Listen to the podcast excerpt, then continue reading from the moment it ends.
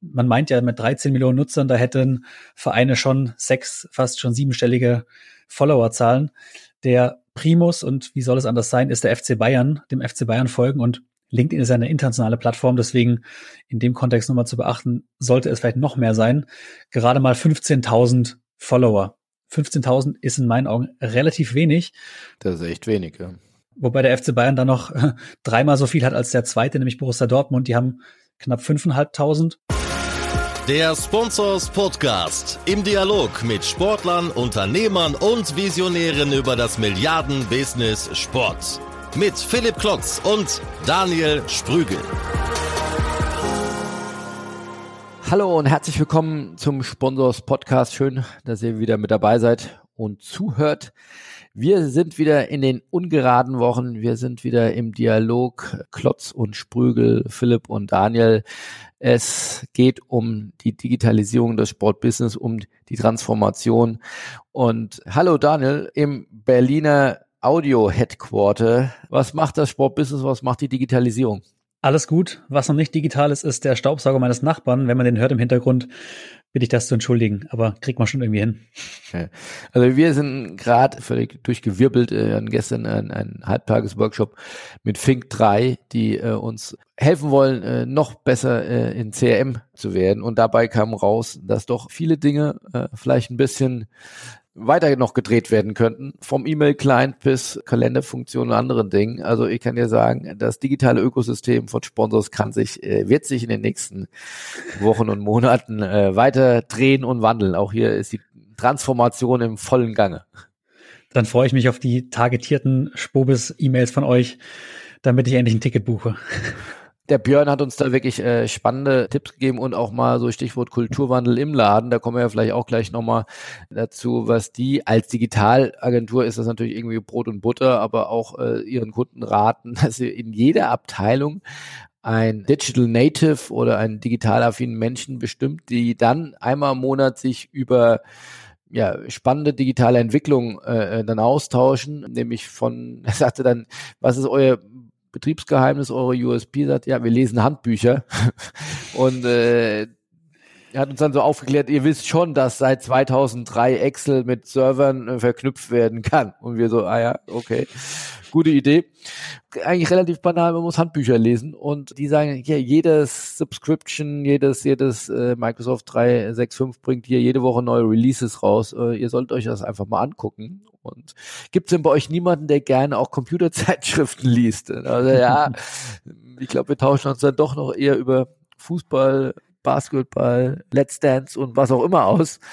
Aber äh, ja, also äh, spannender Einblick in die Digitalisierung. Das war gestern ähm, sehr erfreulich, aber auch sehr herausfordernd und anstrengend. Insofern, was hat dich denn bewegt? Was bewegt denn die Sportbusinessbranche? Welches Thema willst du mit mir, mit uns heute eruieren? Kein CRM-Thema. CRM sind wir stark bei Sportsmaniac, haben wir alles im Griff. Wir arbeiten da mit Hootsuite, das ist ein Startup. Startup kann man nicht mehr sagen, aber eine Plattform, die eigentlich für uns ganz gut funktioniert, nutzen auch einige Bundesligisten mittlerweile. Was mich bewegt hat, ist diese Woche das Thema LinkedIn. Und ich möchte heute mal drüber sprechen, wo denn die Potenziale von LinkedIn liegen für Sportorganisationen, gerade im B2B-Kontext. Aber wie immer geht's los mit deinen drei Top-News der Woche. Schieß mal los, was hast du mitgebracht? Ja, schieße ich sofort. Äh, ich wollte dir noch ein schönes Bild kommunizieren, das, das mich gestern zumindest verfolgt hat aus diesem Workshop nochmal. Er sagte, weil wir ja so sagten, so ein paar Buzzwords zum Thema CRM und da fiel auch mal Salesforce und sagte, er, Philipp, ich kann dir eins raten, so wie ich euer Unternehmen bisher kennengelernt habe. Also Salesforce ist ungefähr so, als würden du deine Tochter mit einem 10-Tonner zur Kita bringst. Und ich sage, ah ja, ich glaube, äh, das ist dann klassisch ein bisschen overengineert. Also wir sprechen da wohl über HubSpot oder Pipedrive. Aber wie gesagt, wir sind am Anfang, wir haben viele digitale Dinge schon gemacht, aber im Bereich CRM sind wir noch am Anfang. Aber ich glaube, es wird eine extrem spannende Reise. Interessant, also Pipedrive haben wir im, im Startup auch genutzt. Ist ja, glaube ich, ein US-Tool, funktioniert super, ist sehr schlank. Ich glaube, Salesforce kannst du auch sehr schlank nutzen. Prinzipiell, ich glaube, unser, unser Intro bewegt sich hier in die Richtung CRM. Da sollte man, glaube ich, mal eine eigene Episode zu machen, was da so der, der Goldstandard ist, was man braucht, was man nicht braucht, weil ich glaube, da gehen die Scheren im deutschen Sport weit auseinander. Ja, es gibt auch noch viele Silos, viele Excel-Dateien. Auch das habe ich gestern gelernt. Muss nicht schlimm sein, die müssen nur miteinander sprechen können. Und ja, aber wie gesagt, wir machen aber was Eigenes dazu.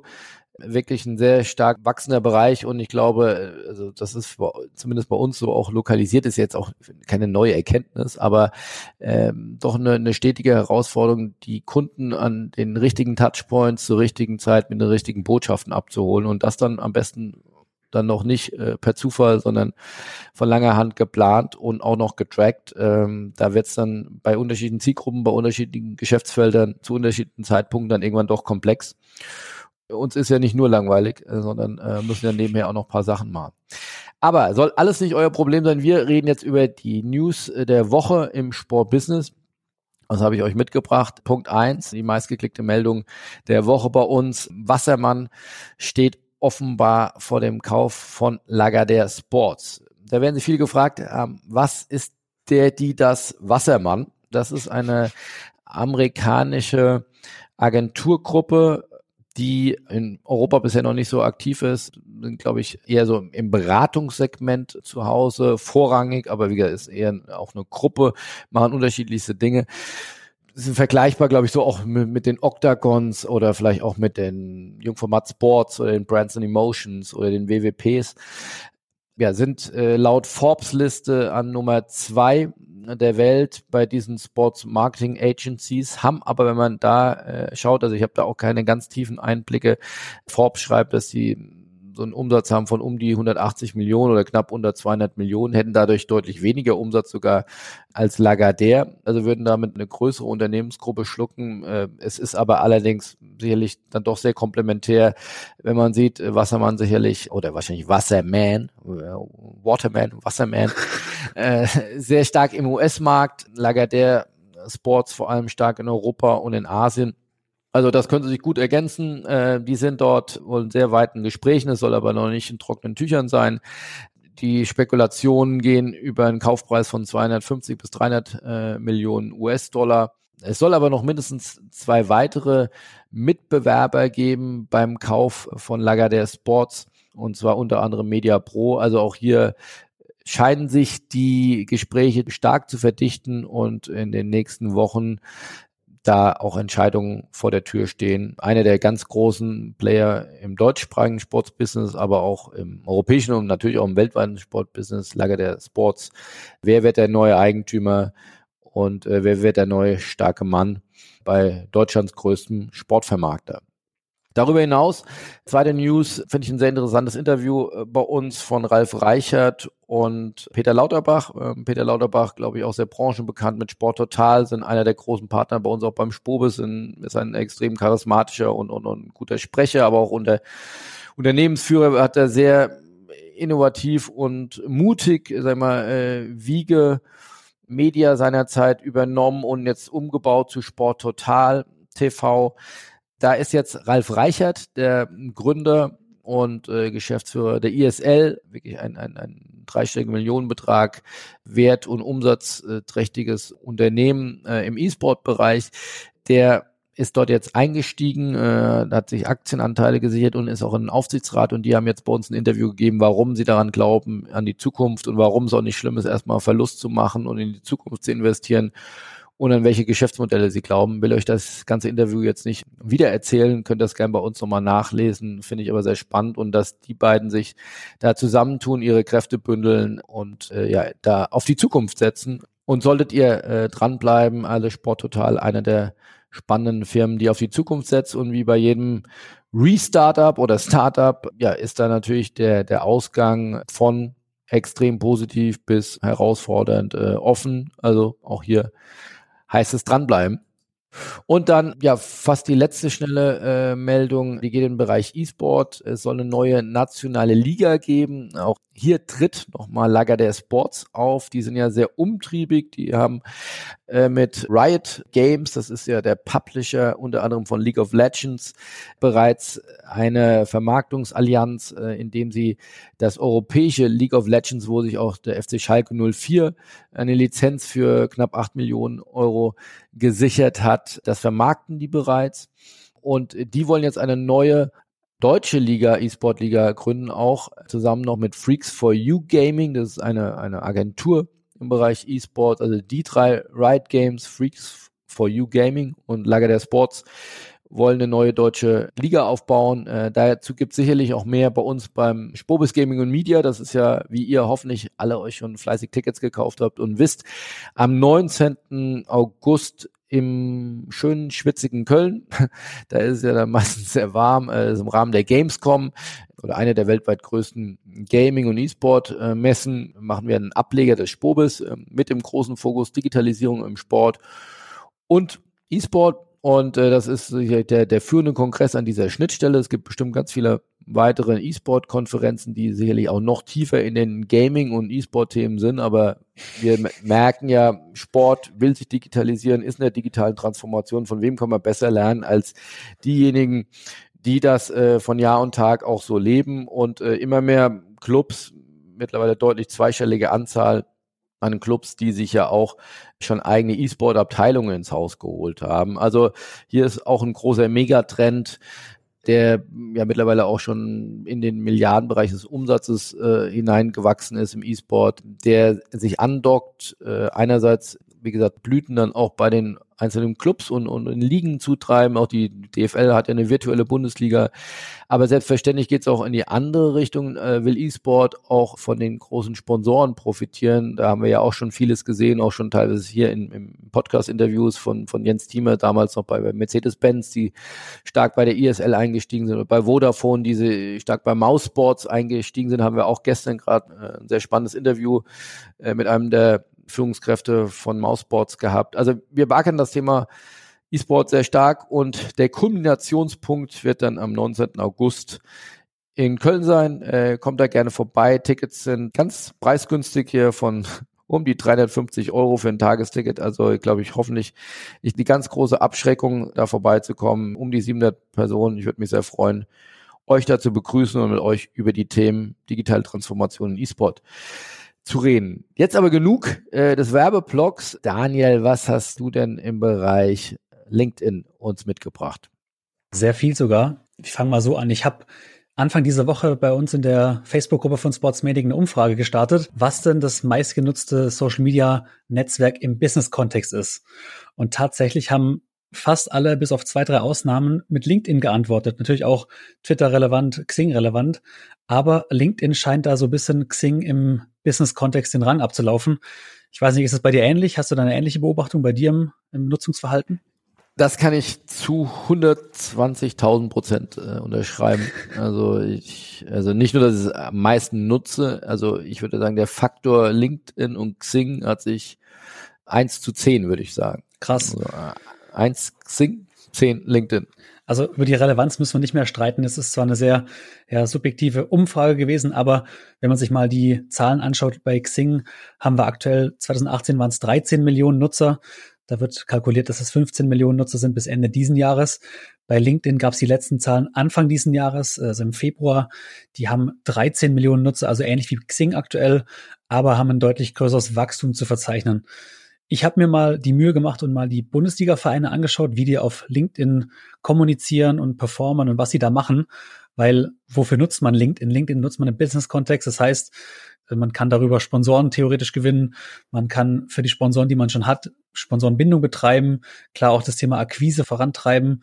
Auch da ist Community Management wichtig, weil auch die B2B-Community will gepflegt sein. Vielleicht auch das Thema Personal Branding für Vereinsentscheider.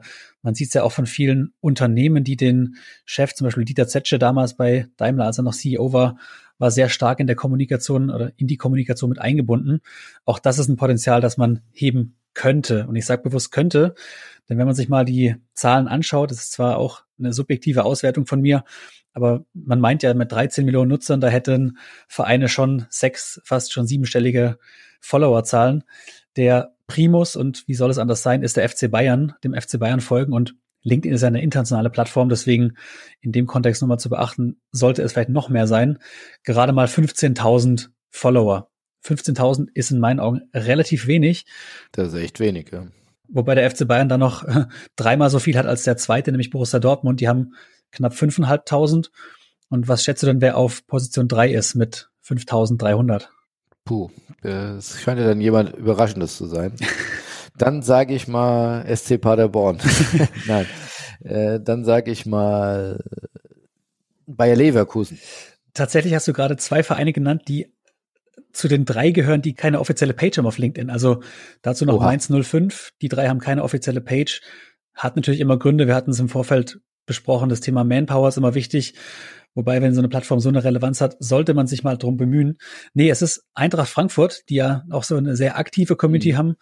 Auch wahrscheinlich sehr viel durch den Pokalsieg im letzten Jahr getrieben. Die machen auch echt gute B2B-Kommunikation. Dann haben wir so, so einen Blog aus dem Mittelfeld. Die haben alle so um die 1500 Follower wie Gladbach, Schalke, Köln, Bremen und den HSV habe ich noch dazu genommen, weil sie auch sehr stark sind. Und alles darunter geht eigentlich unter 1000 Follower. Also Hertha hat noch 1100, aber das ist ja in dem Kontext eigentlich nichts, nicht wirklich relevant. Da gebe ich dir absolut recht. Wie, wie betreiben die dann auch aktive Postings oder ist das eher, wir haben mal eine Gruppe gemacht und man kann sich uns anschließen? Auch das habe ich mir angeschaut. Ich glaube, die größten Potenziale sind erstmal, dass man vielleicht die Seiteninformationen nachpflegt, also über uns. Einige spielen bereits den, den Jobbereich natürlich auch als Recruiting-Plattform. Jetzt viele, so wie, wie Bayern, Dortmund, Frankfurt und Gladbach, nutzen das für die News-Kommunikation im B2B-Kontext, also auch neue Partnerschaften zum Beispiel oder internationale News von internationalen Medien, weil es nicht nur eine rein deutsche Kommunikation ist. Der FC Bayern spricht zum Beispiel auch offen über Social-Media-Zahlen und wie sie die erreicht haben. Ganz interessant. Es gibt aber auch Vereine, die, ja, wie zum Beispiel Wolfsburg, nur über Jobs kommuniziert. Viele Vereine kommunizieren aber auch gar nicht. Und wenn sie kommunizieren, nur sehr unregelmäßig, irgendwie einmal im Monat, was ja für ein ja, Content-Management auch bei LinkedIn nicht wirklich viel ist. Vielleicht mal einmal den Spieß weitergedreht. Jetzt ist LinkedIn auch eine Werbeplattform, also du kannst auch Werbung schalten. Und es ist gerade mal ein Verein, der Werbung schaltet, das ist Borussia Dortmund. Gut, man muss sagen, LinkedIn-Werbung ist noch recht teuer im Vergleich zu anderen Werbeplattformen, aber der BVB nutzt es, um Merchandising anzubieten und Subscriptions für den Newsletter, also Anmeldungen. Das ist ganz interessant. So, jetzt pass mal auf, jetzt schlage ich den Bogen äh, zu meinem Anfangs Euphorie-Thema CRM. äh, man könnte ja auch hier, oder These von mir, dass man mittels ja, White Papers, Reports, äh, Spezialthemen, du sprachst ja auch beispielsweise Eintracht Frankfurt an, die machen ja, glaube ich, so, ein, so eine Eventreihe, die heißt Laptop und Leibchen, genau. ich. Und äh, die berichten da ja auch regelmäßig dann drüber über LinkedIn. Also ich glaube, du kannst im B2B-Segment dort wirklich eine spannende Zielgruppe fischen. Stichwort 13 Millionen oder mindestens 13 Millionen Menschen, Mitglieder, die im Berufskontext quasi dort einen Account haben. Das ist ja echt eine Menge. Und da würde ich sagen, wir hatten letztens, äh, da fällt mir gerade ein, eine spannende Entdeckung. Und zwar hatten wir ja äh, letzte Woche im Rahmen äh, Beachvolleyball-Weltmeisterschaft ein Sport-Business-Club-Event. Ich habe jetzt eben schon so viel über Sport Gaming Media, Media erzählt. Ich erspare euch hier den Werbeblock, warum man da dabei sein sollte. Das ist aber trotzdem eine total tolle Sache. Und da haben wir uns mit 15, 20 Leuten getroffen und dann kam ein Kollege, Christopher Coutinho von Nielsen, auf die Idee, äh, Jungs und Mädels, lasst uns doch hier schnellstmöglich vernetzen. Wir jetzt müsstest du parallel, also geht nicht, weil du in Berlin bist, nicht in Hamburg, aber LinkedIn-App aufmachen, dann gehst du auf Person und dann geht's Person in deiner Nähe. Also beim nächsten Spobels ballert euer Handy auseinander. Auf jeden Fall erkennt dann die App sofort, äh, welche Personen in deiner Nähe sind und man kann sich alle miteinander äh, vernetzen. Also so wie ist das dann vielleicht auch im Daily People-Business oder Networking-Business zu nutzen. Aber ich wollte ja eigentlich auch darauf hinaus, dass man wirklich das auch aktiv für äh, Lead Management eben auch nutzen kann, indem ich eben ein, ein Reports oder, oder spannende Themen meines Clubs kommuniziere und dann Stichwort Bogen schlagen zum CRM, die ja dann als Leads dann wiederum in meinem CRM auftauchen, ich einfach auch so besser Vertrieb machen kann. Also wir hm. sind ja gerade in der Hochvertriebsphase. Also das finde ich wirklich, äh, da lässt man wirklich Potenziale liegen, die Clubs. Das, da soll die auf jeden Fall noch mehr machen und die Möglichkeiten von LinkedIn nutzen, weil ich glaube, Stichwort, warum nutze ich das 1 zu 10? Ich glaube, die große Weiterentwicklung von LinkedIn ist dieser Newsstream. Ja, also die verbinden, finde ich, die ursprüngliche USP eines eines Facebooks, äh, in dem deine spannende Peer Group, sag ich mal, spannende Dinge äh, kommuniziert, ich denen folgen will mit einem äh, Business Netzwerk mhm. und das ist deutlich besser in meinen Augen als was Xing gerade anbietet. Und da werde ich nochmal den Bogen spannen, nachdem du den gerade schon gespannt hast, zum Thema Vermarktung oder Lead Management oder auch generell Sponsorenakquise. Interessant ist das, jetzt kommt zum dritten Mal heute im Podcast Lager der Sports, die haben knapp 38.000 Follower auf der Plattform. Klar, da kommt auch viel über andere Länder rein, nicht nur in Deutschland. Und Infront liegt bei circa 30.000 Follower, also mehr als doppelt so viel als der FC Bayern. Und was die extrem stark machen, auch ist das Thema Werbung. Also zum Beispiel Lager der Sports hat Werbe Werbung geschaltet für ein Sponsoring bei äh, Union Berlin, was interessant ist, weil da ist ja die Tochterfirma UFA Sports in der Vermarktung. Und Infront macht auch sehr viel Eigen-PR, das sie bewerben. Also das ist interessant zu beobachten. Und ein weiteres Potenzial, worüber noch gar nicht gesprochen wurde, was auf Facebook auch mehr und mehr an Relevanz gewinnt und auch über das Update des LinkedIn-Algorithmuses, die ja auch mehr in Richtung Meaningful Interactions gehen wollen, ist das Thema Gruppen. Und da habe ich mal jetzt nicht alle angeschaut, aber ein paar, welche Gruppen es denn gibt. Und auch das interessant. Also Dortmund hat eine Gruppe äh, mit 1200 Mitgliedern, Bayern mit 1500 und äh, Schalke, Frankfurt, Gladbach und Köln so zwischen 200 bis 400 Mitglieder. Da sind zwar Mitarbeiter vom Verein mit drin, aber das sind alles Gruppen, die von Privatpersonen initiiert wurden. Also da kann man schon in bestehende Communities reingehen, um da vielleicht auch den Verein besser zu präsentieren und vielleicht sogar auch das Thema Akquise anzuschmeißen. Also das erste, was man machen sollte, ist Seiteninformationen ausfüllen, Jobs einpflegen und dann mal in die Gruppen rein und gucken, was man da machen kann. Potenzial ist da, kann noch mehr gehoben werden. Es gibt gute Ansätze, geht aber noch mehr. Das ist die Kurzzusammenfassung. Ja, aber auch noch ergänzend äh, in Zeiten, wo wir ja alle klagen, auch als, als allererster Stelle sicherlich, sicherlich auch Publisher, dass die organische Reichweite sinkt. Also die wird sicherlich auch bei, bei LinkedIn sinken, aber auch das finde ich nochmal spannend. Also die ist deutlich äh, höher als äh, bei den großen Social Media Networks. Ähm, habe da jetzt keine ganz genauen Zahlen, aber das finde ich auf jeden Fall auffällig, auch im täglichen Gebrauch von LinkedIn und äh, auch wir betreiben ja eine LinkedIn-Seite. Also wir wären da im oberen Drittel der, der Fußball-Bundesliga. Das äh, passiert ja selten. Also wir haben da über 2200 äh, Follower. Insofern. Ihr werdet auf Platz äh, drei, nee, auf Platz vier in der Bundesliga. Oh, noch Champions League, äh, Champions League Quali. Sehr gut. Nein, also LinkedIn kann ich nur bestätigen, extrem spannende Plattform und äh, sollte man sowohl persönlich als auch mit dem Unternehmen präsent sein. Microsoft hat ja vor, glaube ein, zwei Jahren LinkedIn gekauft. Also sie haben das wirklich äh, echt bemerkenswert weiterentwickelt und äh, zum einem, finde ich, richtigen, erfolgreichen Social Media Player äh, entwickelt. Da würde ich ja zum Beispiel Xing gar nicht einordnen. Also das ist ja eher dann noch mehr so die Adressdatenbank.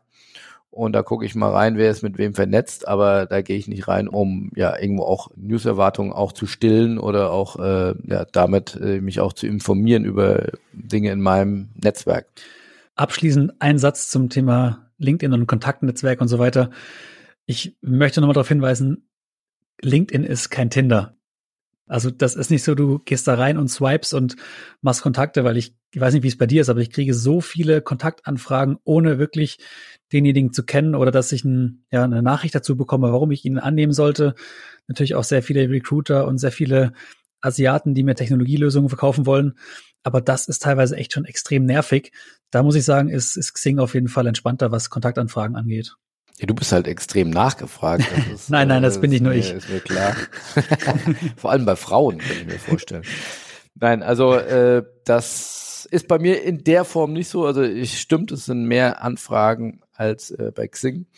Aber wir werde dem noch her oder beziehungsweise ich versuche das auch sehr aktiv zu managen. Also zu jemandem, wo ich gar keinen Bezug habe oder wo es überhaupt gar keinen vorherigen Touchpoint gibt. Also da bin ich auch vielleicht noch ein bisschen oldschool. Da ist für mich jetzt nicht die schiere Masse erstrebenswert, sondern die Qualität. Mhm. Und insofern werde ich da, glaube ich, kein Quantitätsmonster, sondern äh, hoffe, da mein Netzwerk weiter zu pflegen. Also wer da zuhört und mir noch folgen will oder beziehungsweise sich mit mir verknüpfen will, äh, ihr seid gerne eingeladen. Äh, freut mich immer sehr mit spannenden Leuten dort auch digital verbunden zu sein. Also äh, wo stehst du bei, bei Followerzahlen? Äh, hier so Boah, keine Ahnung. Macht man da Follower? Oder?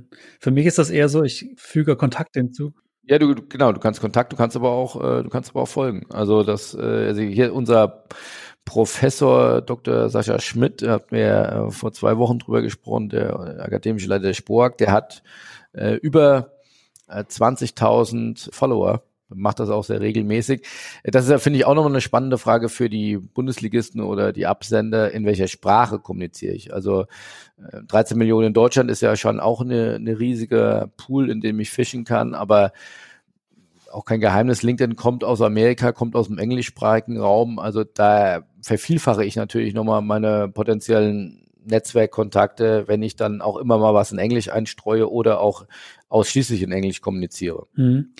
Ich habe mal geschaut, ich stehe jetzt bei knapp 2000 Follower. Philipp, da musst du ein bisschen aufholen. Oh, da bin ich ja jetzt der Juniorpartner. Ich, ich sage ja, bei mir Qualität sticht.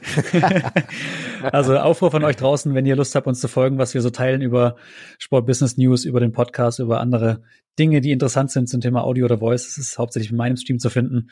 Folgt uns gerne auf LinkedIn und wenn ihr uns anfragt, gerne zwei, drei Sätze dazu schreiben, warum und wie wir euch helfen können. Ja, ich habe noch eine Frage. Was waren denn in eurer Umfrage? Also du sagst, LinkedIn war klare Nummer eins. Was war Nummer zwei, drei und vier? Twitter und Xing. Aber tatsächlich Facebook wurde gar nicht genannt. Und was haben wir noch?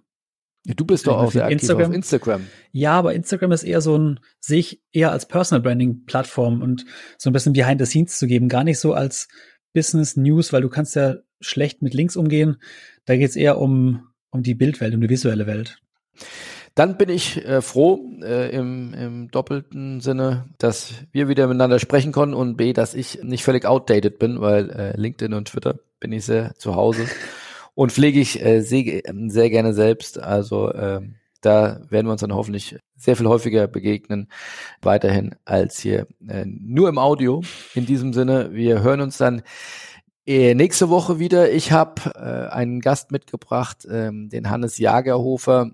Ich hatte es ja vorhin schon erwähnt. Wir waren da auch schon leibhaftig vor Ort bei der äh, Beachvolleyball-WM. Ein ganz tolles Event. Da reden wir mehr, wie er das geschafft hat, zu einem, ja, von 27 Personen beim ersten Event, die er mit Freibier überzeugen musste, äh, zum Beachen zu kommen, äh, zu jetzt äh, Events, äh, hat eine Beach Majors Tour, äh, wo Red Bull auch dran beteiligt ist, äh, die knapp zweistellige Millionenumsätze erwirtschaften pro Event, also zumindest in Wien. Äh, in Hamburg waren es jetzt 6,5 Millionen, das war eine Weltmeisterschaft. Also dreht ein ganz großes Rad, äh, hat zwei Jahre in Amerika gelebt, um, um die Serie jetzt auch nach Amerika zu bringen. Ähm, macht das auch jetzt direkt weitergezogen in Start. Also ähm, wer auch das auf Social Media vielleicht auf unseren Sponsors oder auf meinen persönlichen Kanälen gesehen hat, das waren fantastische Bilder und dann haben ja auch die deutsche Duo Tole Wickler noch so herausragend sich bis ins Finale vorher gekämpft. Hamburg stand Kopf, äh, wir auch Seid gespannt also auf das Gespräch mit Hannes Jagerhofer, der Macher und Gründer hinter dem allen. Ähm, sehr spannendes Gespräch. Und äh, stimmt euch schon mal auf einen gewissen österreichischen Slang ein. Äh, ja, eh. Dann könnt ihr euch da besser reinhören bis zur nächsten Woche. In diesem Sinne, Philipp, schöne Woche dir noch. Mach's gut. Ciao, ciao. Wünsche ich dir auch. Bis dann. Tschüss.